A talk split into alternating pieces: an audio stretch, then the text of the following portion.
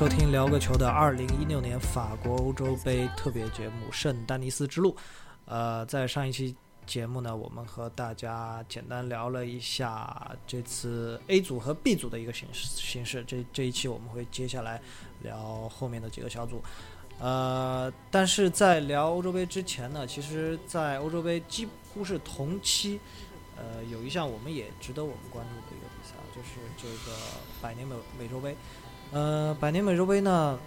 嗯，我个人觉得啊，我觉得对于球员来说好像、呃有点残酷了，因为连续踢这样的洲际大赛，对这个对于球员来讲不太人道，对对对，这个连续两个夏天没得休，真的是。对呃，所以可以预见啊，这次百年美洲杯踢完之后，下一个赛季或者下下个赛季，啊、指不定欧洲会出现什么黑马球队。对这个至少大量的这个依靠南美球星的这个球队肯定会受到很大的影响。呃，你看像我们熟悉的巴塞罗那的南美三叉戟，我嗯觉得下赛季刚开赛，呃，不过还好内马尔这个可能这个赛季下半段状态不太好，所以这一次美洲杯直接就不打了。对呃，所以呃也是因为这次百年美洲杯的这个特别的一个安排，所以我们也看到了很多所谓的大牌球员缺席这这次美洲杯。刚才除了刚才朴哥讲的，就论巴西队来说，除了刚才朴哥讲到的这个，呃，直接宣布不踢的内马尔，呃，巴西队因伤因各种各样呃奇奇怪怪的场外因素，也有很多球员踢不了。像呃本来入选，大家可以觉得可以看到最后一次在巴西队。呃，能够踢球的卡卡，呃，像这个古斯塔沃，啊、古斯塔沃是昨天还是今天呃宣布这个因为家庭原因退出了美洲杯，啊、包括像巴萨的拉菲尼亚，拉菲尼亚这也挺可惜的，这个是伤了又伤，对，所以呃，包括这次像哥伦比亚这个所有的踢中超的这样的这个球队，嗯呃，这样的球员他一个都没招，所以包括瓜林呀、对包括莫雷诺这样的球员都没得踢。对，呃，所以其实还是有一些球员错失了美洲杯的。对呃，这次百年美洲杯呢，揭幕战会在北京时间的六月四号早上九点来踢。揭幕战是东道主美国队对哥伦比亚队，其实还是有很多看点的比赛，嗯因为每每周的这些球队，我们知道各个之间有很多的故事和这个恩怨吧。像呃，阿根廷第一场嗯揭幕战就会踢这个智利，呃，对，所以还是很有看点的吧。这个。对，包括你看，美国第一场打哥伦比亚，上一次美国在自己的本土打哥伦比亚是九四年的美国世界杯，对，呃，哥伦比亚埃斯科巴进了一个乌龙球，然后一比二输了，结果回去就被枪杀了。这个我觉得也，这个会不会做一个什么样的一个小小的纪念仪式什么的，我觉得都说不准。对对对，呃，而且美洲杯的这个时间呢，对中国球迷来说还挺友好的，一般都是早上像五六五五点、七点、八点、十点这样的一个时间。但是可惜的是啊，同期有欧洲杯，所以大家，呃，我觉得作为一个正常人来说，很难坚持晚上看完球，呃，就白白天起来还得看一场。嗯，对，所以，呃，没几个人能够坚持的晚上三点钟看完比赛，可能看下来都要五点多了，紧接着看一场六点钟的球。对呃，有一个比较好的方法就是你整个把白天黑夜给颠倒，这个晚上九点十点起床，然后呃这这这这这个这个下午两点三点睡觉，嗯，这是个比较好的这个建议啊。对比较适合学生党啊，，对，嗯对，本来学生党的生活就是这样的嘛。不，那是那是这学渣党。对对呃，美洲杯不多聊啊，回到我们的这个欧洲杯。上一期节目我们聊了 A、B 两个组，今天我们继续呃 C、D 两个组。首先来看 C 组，C 组呢，德国、乌克兰、波兰和北爱，嗯，这四个队我觉得是就是怎么说，实力差距呃档次比较差距比较明显的四支球队。对，我觉得实力直接分三档了。这个第一档肯定是德国队了，嗯第二档就是上届欧洲杯的两个共同举办国，对对乌克兰和波兰。对对对。呃，对，然后第三档就是北爱。对呃，首先来看一下德国吧。德国，呃，这次德国应该是这一届欧洲杯平均年龄第二年轻吧，第一年轻是英格兰，英格兰对，第二年轻的一个球队，所以，呃，但是也算是一个老中青，呃，相结合的这样一个阵容，所以基本上阵容还是相当的完整。我们来看一下啊，首发阵容，呃，不出意外的话，门将肯定是诺伊尔。呃，两个中后卫，本来中后卫的搭档铁铁定的搭档应该是博阿滕配胡梅尔斯，但是现在胡梅胡梅尔斯有一些问题啊，呃，是还没有伤还没有痊愈，所以可能小组赛不一定能踢。所以可能就博阿滕可能临时会搭赫韦德斯或者穆斯塔菲去打一下这个中卫中卫搭档。对呃，但是有一点点显得有一些薄弱的环节，就是边后卫这个环节。嗯对，特别是右边后卫。嗯左边后卫其实赫克托这赛季还可以，埃姆雷山也能打，但是右边的话确实缺。赫韦德斯之前可以客串，但是现在恰恰中后卫有空档，他可能要补中后卫这个窟窿了。嗯所以右后卫的话，我估计八成得埃姆雷站来客对。呃，如果再找一个德国队相对较弱的一个点的话，就是中锋这个位置啊，中锋这个位置应该只传统意义上的阵营中锋只带去了这个戈麦斯一个人。对呃，但是鉴于一四年的世界杯啊，这个德国队呃不带中锋，用无锋阵都拿了冠军，所以、嗯呃我觉得这也是一个安排吧。我觉得戈麦斯可能会作为一个战术的变化点出现。对呃，像场下有像格策、穆勒这些都可以，呃，在中锋，我觉得穆勒去打中锋的可能性会大一些啊。啊，对对对，戈麦斯可能只是作为一个战术的补充出现。对呃，然后我觉得还有一点点稍弱的，可能是这个后腰，特别是防守型后腰的这个点上。呃，赫迪拉和克罗斯，包括施维因施泰格这三个人，嗯，施维因施泰格呢现在状态呃不够稳定，然后克罗斯当然还可以，但克罗斯他有一点问题，就是他这个这个赛季啊、在皇马应该疲劳程度是是是很高的。对他一直打欧冠打到最后，对，所以他的体能状况，包括他的状态是个问题。对呃，然后我们看看前场的组合啊，这个厄齐尔、穆勒，包括许尔德，包括呃萨内、呃格策、波多尔斯基这些都可以打，所以这个中前场的阵容还是应该很豪华。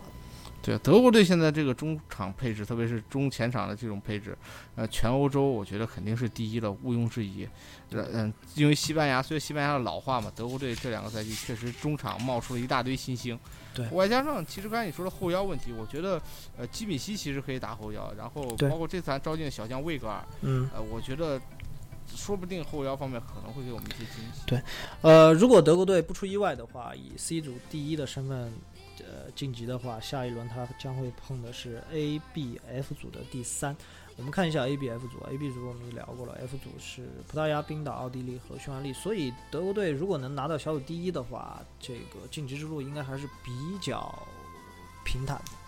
顺畅的，对，至少轻松进了八强是没有任何问题。对对对，呃，这个组呢，呃，除了德国，还有一支和德国很有历史渊源的一个球队啊，就是波兰。呃，这个这两支球队在预选赛就已经踢过了，对，然后波兰还赢了德国一场。嗯，对。然后没想到这欧洲杯的这个决赛阶段又碰上了，所以两个队儿缘分不浅。而且波兰和乌克兰又是上届这个共同的东道主，所以这个组的分组，我觉得这真的是分一分都是缘分的。呃，波兰看一看大名单啊，有两个点，这三个点吧，值得一说啊。首先，这个莱万多夫斯基，莱万多夫斯基基本上就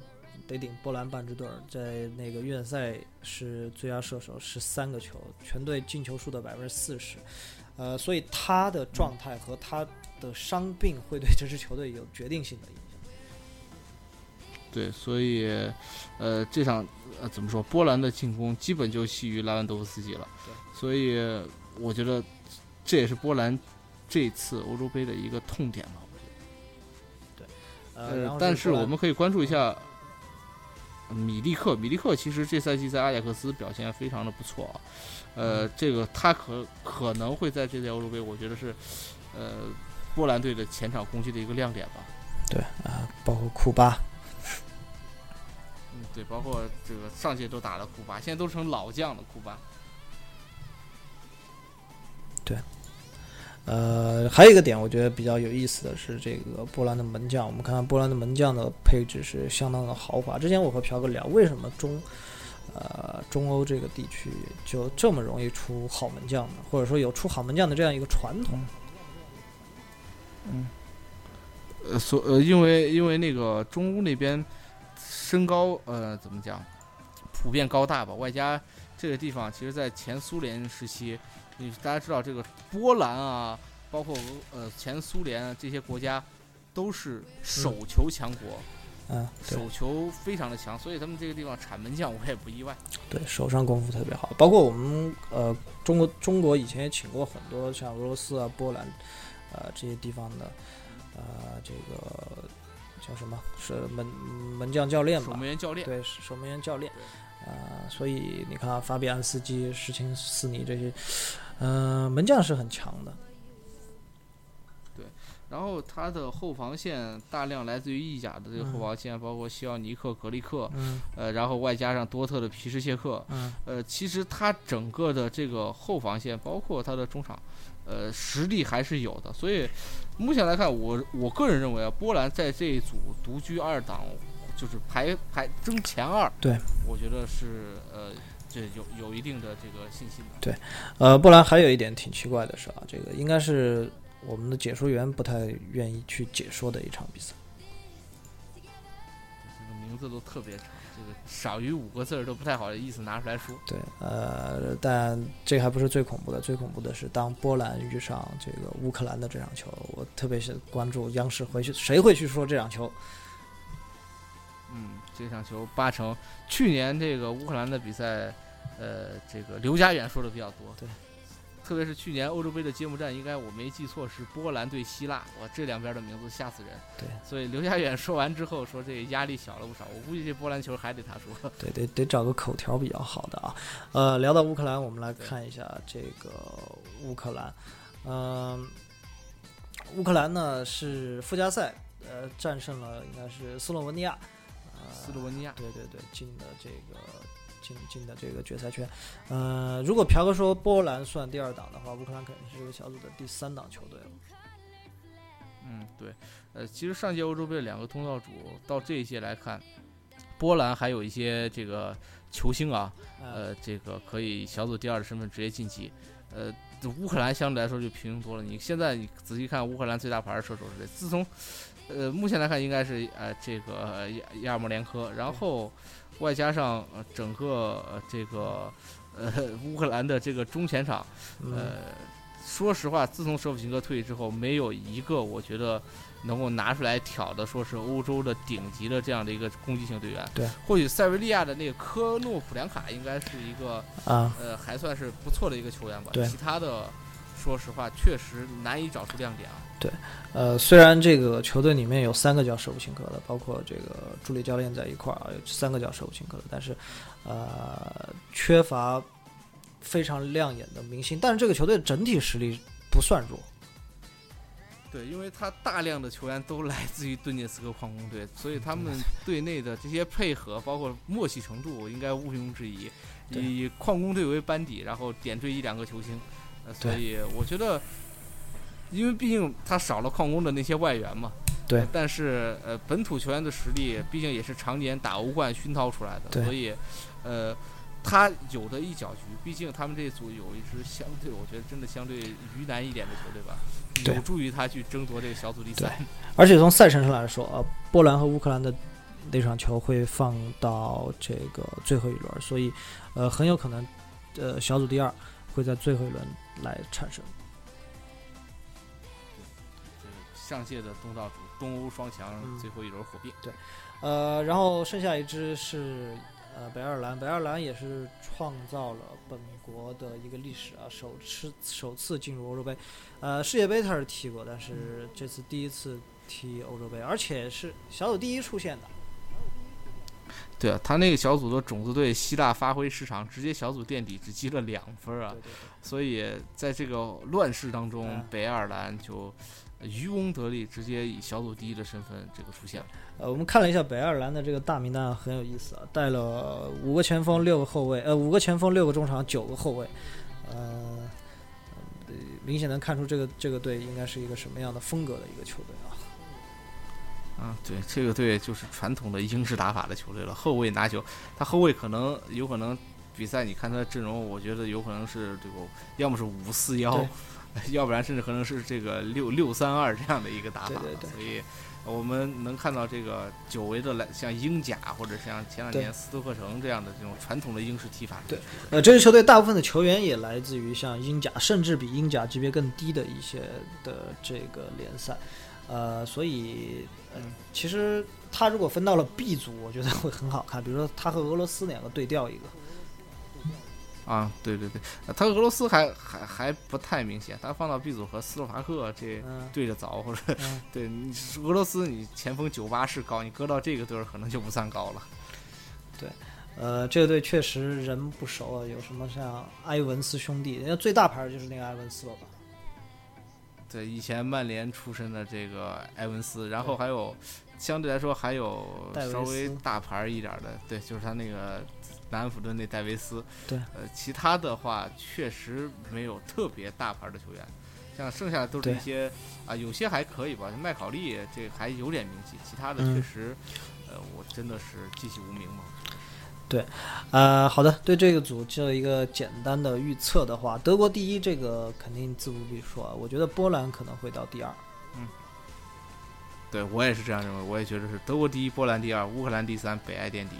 啊，对，这个应该我们两个是没有什么分歧。好的，C 组结束，我们来到这个 D 组。呃，D 组初看起来啊、是像比如说西班牙一枝独秀的这样一个球队，但是你细细一看，啊、d 组不是一个非常容易的小组。对对对，这个 D 组先看一下，这个 D 组这几个球队，我觉得这个渊源都太深了对。近几届欧洲杯，这几个队儿嗯、真的是渊源特别深。首先先说从西班牙说起吧，这个西班牙上届其实是和克罗地亚分在一个小组的，这个呃打克罗地亚也没占没占着什么便宜。然后再往后看，零八年欧洲杯，土耳其和捷克分在一个小组。然后土耳其上上一次上一呃应该是我们的欧洲杯第一期节目还在聊那个有可能小组赛罚点球，就是零八年欧洲杯土耳其对捷克。对结果土耳其战胜了捷克之后进了八强，进了八强碰的谁呢？就是碰的克罗地亚。对，而且那场比赛那真的是惊天地泣鬼神，这个足球场上也有绝杀。对，呃，这个绝杀与反绝杀吧，所以呃这这个小组的四个队之间渊源很深。对，我们一个一个来看啊。首先看种子队儿西班牙，呃，西班牙呢其实也基本上保持了一个怎么说？呃，除了那天我们聊到的这项主力中锋迭戈科斯塔没有带来之外，卡瓦哈，对对对，受伤是受伤欧冠决赛受伤的这个卡尔哈尔之外，没有什么特别大的意外。嗯，所以呃，整个阵容来看，也是绝对在这个组单从阵容实力上来看，呃，是肯定超出其他球队的。呃，至于他的阵容，好像在我们聊落选时也已经略微提到了。嗯，他的后防线依然是全世界目前最顶级的中卫组合，拉莫斯和皮克。边后卫依然有阿尔瓦，然后外加上胡安、弗兰、嗯 ACP，还有因为卡尔哈尔落选而引进了今年英超表现最好的边卫之一贝莱林。嗯，对，所以这个阵容没有问题。然后门将，呃，卡西加、德赫亚也是双保险吧。对。中场，呃这个中场我们已经看了，从一四年世界杯看到现在了，嗯所以，呃，没有任何意外，唯一就是索里亚诺进来了，可能是代替这个中场节拍器的一个位置。这次可能中场有的一个变数是，我觉得可能科克会代代替法布雷加斯去踢首发。嗯，对对对，这就是唯一的一个变数吧。对对对但是，呃，整体来讲，实力我觉得是有增无减。对呃，然后前场我们有这个席尔瓦、伊涅斯塔，然后首发中锋呃莫拉塔、诺里托、阿杜里斯，啊、包括佩德罗。佩德罗，嗯我觉得在这个球队可能如果踢呃四三三的话有可能，但是如果踢四五幺的这样的阵型的话，佩德罗不一定有首发的一个机会。但是佩德罗唯一首发首发的机会就是，他是作为中前场，因为这次中前场说实在的带这种突破型的球员不太多。嗯，呃，佩罗、巴斯克斯吧，所以，我觉得佩罗的对迪亚哥对还有迪亚哥，所以我觉得佩德罗机会可能就在这儿。对呃，所以有一个看点，对我来说有一个看点是我好久没见卡西利亚斯了，也希望能够这个欧洲杯上能见见他。估计替补席上我们会经常能够看到卡西的镜头。对对对，还有一个关注的点呢是这个伊涅斯塔，因为伊涅斯塔作为他的这个年纪来讲，应该可能很有可能啊是最后一届这个欧洲杯的，而且他作为一个贯穿了西班牙国家队，呃，应该至少是三个阶段的这样一个球员，呃，场上呃有他这个资历的应该也没有几个，所以看他在这支国家队中会有一个什么样的定位和一个表现吧。嗯，对，毕竟他是，呃，这个西班牙这这些最老资历里面球员，现在还能打得上比赛的唯一一人了。你像卡西，现在应该这届欧洲杯应该是以看客为主。对，呃，其实还有一个点就是西班牙的中锋啊，这这这次带的是莫拉塔、洛尼托和阿杜里斯，看这三名啊、不是那么呃星光，不是那么耀眼的三个中锋，能有什么表现？对对对，毕竟迭戈科斯塔和西班牙不合拍，也不是这一年两年的事儿了。呃，好了，说完西班牙，来我们看一下这个捷克。呃，捷克呢，捷克其实和土耳其在呃预选赛就已经踢过。对，呃，他们两个刚好分在同一小组，和荷兰，然后分在同一小组，但是这个荷兰这个抱憾出局啊。对，但荷兰给他们两个的出现做了很大的贡献。对对对，所以呃，首先先咱先看回捷克吧，呃，首先看一下捷克的这个阵容，捷克阵容这个门将不用说，还是切赫，这个已经是打了十二年主力的切赫了。嗯，然后后防线，呃，看上去这个应该还有苏西、有希沃克，然后有卡德莱茨、胡布尼克，然后包括塞拉西，呃，这个卡卡德扎贝克这些后防线大多数都是这个德甲然后出身的这个球员，然后还有一部分在这个可能土超啊，或者是对呃这些瑞超这样的欧洲的算是一线联赛吧。对呃，这也是延续了捷克一贯的这样的一个传统吧。虽然没有前两年那么强，乌伊法鲁西啊带领这个后防线那么强，但是呃整体实力呃也在这一组来看属于一流。对呃，罗西基应该呃作为队长啊，应该还是会踢到首发的一个位置上，但是呃他现在的状态当然已经不能和呃我们开始看球的时候那时候比了，但是呃作为球队最大牌的一个球员吧，呃然后杰呃然后杰克呢。但是啊，从这四支球队里面来讲，从我个人的一个看法来讲，我觉得杰克可能从纸面的实力上是这四支球队里面最弱的一支。嗯，但是从预选赛上来看，他对土耳其的战绩是有优势的啊，所以呃，对啊，呃，所以啊，他那一副是已经提前出现之后的一副啊，所以这个杰克整体来看，呃这个阵容现在呃仔细看，大量的老老将压阵，你看什么罗西基、普拉希尔这样的球员还在，然后前锋一看还内希德这么多年还是内希德，所以呃包括拉法塔，所以这个杰克这个阵容这么多年来这么稳定。就是有点像零八年欧洲杯时的捷克，这个稳定的出现，然后稳定的出局，有可能。毕竟像土耳其这样球队，呃，打疯了谁也防不住。对对对，呃，聊到这个土耳其啊，土耳其是当时预选赛是以应该是成绩最好的小组第三啊、出现的，也是最呃最后这个捷克也给他贡献了这个一个三分儿，啊、当然球队最大牌的这个图兰呃切尔哈奥卢，嗯，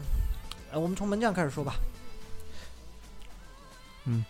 呃，这个门将，这个我觉得土耳其还好吧，不太用说太多。然后真真正正用说的是，我觉得这次后防线，嗯、整个土耳其可以看一下，土耳其只带了应该是六个后卫，对，呃，这个三后卫的三中卫的阵型，这个是肯定没有任何问疑问了然后，其实这次土耳其的核心在于中场，对他的中场整体的实力在这个小组，我觉得，呃，可能搁其他小组，我觉得称得上星光熠熠了。嗯可惜他分到了这个小组对，这个小组，其他这个克罗地亚和这个西班牙中场实在太过豪华，所以其实我们仔细回过了头来看这个土耳其的这个中场，阿尔达图兰、恰尔汗奥卢、沙辛，呃，这样的一个中场的配置。在全欧来讲，我觉得也是顶级了。对但是只可惜啊，这个拼中场的球队分到这个组，呃确实有点吃亏。对。但是土耳其其实值得关注的一个点就是，我们大中超啊，嗯，本届欧洲杯贡献了唯一一名球员、嗯伊尔马兹就在土耳其。对。虽然这个赛季刚开始一直受伤，一直受伤，但是，呃，就他打那那两场球来看，这个实力还是有的。对。毕竟他也是土耳其的这个当家的主力前锋。呃，土耳其剩下还有一个队是这个克罗地亚。呃，克罗地亚点开首发阵容一看啊，这个中场是刚才飘哥讲到了这个异常的豪华嗯，对，这个确实太吓人了。这个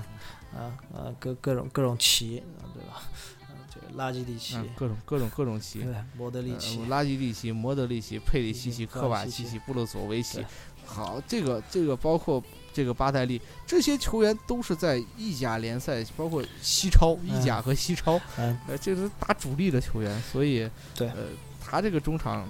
在整个这届欧洲杯，我觉得前五是没有任何问题，对，啊、可能比英格兰都要出色对。呃，正是因为啊，正是因为呃，我们看克罗地亚、土耳其这两支球队的中场，呃，而且他们这帮球员的特点是，呃，非常硬，但是硬中而且很还有很细腻的技术，呃，所以在我预测这个小组的时候，我反而觉得西班牙有可能会在这两支球队上吃亏。对，上一届欧洲杯，西班牙打克罗地亚就没占到什么太多便宜。对所以这一届你再看，其实呃，看一下这个呃克罗地亚的攻击线，克罗地亚攻击线曼朱基奇加卡利尼奇啊、这两个球员在意甲这都是最顶级的前锋了。曼朱不用说，嗯，呃，虽然这个脾气暴了一些，但是球场上的贡献呃毋庸置疑，不论是高点还是前场防守，对呃逼抢。以及做支点、分球，呃，都是一流。卡利尼奇今年在佛罗伦萨，呃，佛罗伦萨其实今年在，特别是意甲联赛上半段，这个攻击线组合几乎是意甲最顶级的攻击线组合。对呃，所以聊回刚才的这个预测啊，嗯，朴哥你怎么预测这个小组？这个小组其实应该算是比较死亡的一个组啊。对，所以我预测这个小组很有可能小组第三，就是成绩最好的小组第三，可能这个组没有，嗯因为这个组的出呃，我觉得竞争确实非常非常的激烈。这个呃，我第一的话，我还是看好西班牙，对，然后第二的话，我觉得我觉得是克罗地亚吧，然后往三走，嗯捷克、嗯，土耳其，呃，对不起，这一组他可能我觉得他垫底。呃，我我的预测就有一些不同了啊。呃，我觉得小组第一可能会非常意外的到克罗地亚的手里，呃，西班牙会到小组第二，然后土耳其小组第三，捷克会被淘汰。啊，可很可能三四名都会被淘汰啊，但捷克会垫底，这是我的一个预测。呃，还是刚才我说的那、那个根据啊，因为呃，西班牙现在这个阵容，一个是从战术踢法上来讲，西班牙现在这个阵容是非常怕这种中场啊、既有厚度又有小范围内解决问题的球员的这种球队，而且正好克罗地亚，嗯，呃，像土耳其都有这样的能力，特别是克罗地亚，所以我想我预测西班牙可能会在这两个球队身上丢分，特别是克罗地亚。嗯，但是说句实在话，不存在丢分，因为克罗地亚的赛程啊，嗯西班牙是最后一场打克罗地亚，前两场打完这个捷克、土耳其之后，最后一场碰克罗地亚。对。呃，所以西班牙应该是第一场打土耳其吧，第二场打捷克，最后一场打克罗地亚。嗯所以我觉得克罗地亚最不担心的反而是这个西班牙，他真真正正应该呃考虑是不是跟这个谁，跟这个呃土耳其和捷克这两场球。对，但呃是他的实力，我认为克罗地亚实力是强于捷克和土耳其的，所以嗯我觉得分组是呃西班牙，我觉得是毋庸置疑的第一，他嗯实力确实绝对实力，呃，后防线啊一类的就远远比这些球队要强一些。但是，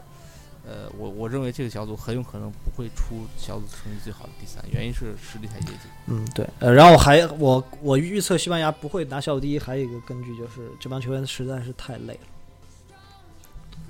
啊，对这个皇，特别是皇马的，但是不这个克罗地亚的这帮球员也也很难。嗯，对，呃，好吧，这是我们俩产生分歧的一个预测。呃，关于 C 组和 D 组呢，还是呃在赛程上还是挺有优势的。呃，C 组的第一会打嗯 A、B、F 组的第三，我们刚才看了啊，呃、a B、F 组的第三都不会出特别强的队，呃，但 D 组的第一的话会踢 B、E、F 组的的这个成绩最好的小组第三，嗯、所以刚才聊了嘛，呃，德国如果能拿小组第一的话，进个八强应该没问题。呃，然后从 D 组嗯这边，如果能拿 D 组第一的话，其实呃下一轮也是应该不太难踢的一个一个赛场。嗯，对。但是 B、E、F 组、B 组和 E 组都是非常硬朗的球队啊。对。呃，所以呃，这个 E 组你说拿小组第二，假假如假如注意啊，E 组有一个非常诡异的情况，E 组有意大利，嗯，对，意大利的小组赛嗯这都这都说不来的。嗯嗯，所以万一意大利小组第三成绩出现的话，对，往后打得很难。所以其实出来呃，好的，关于 E 组和 F 组的话题呢，我们留到下期节目再聊。这期节目就到这里，呃，就是是 C 组和 D 组，简单的给大家的一个介绍，呃，还有我们自己的一个打脸预测，呃，然后还有 E 组和 F 组，我们还会单开一期节目来聊，差不多我们可能把这几个条回顾完之后，我们就这个开打了，到时候才是嗯这个我们球迷吧，真正的开始享受比赛的对。所以我们下期见。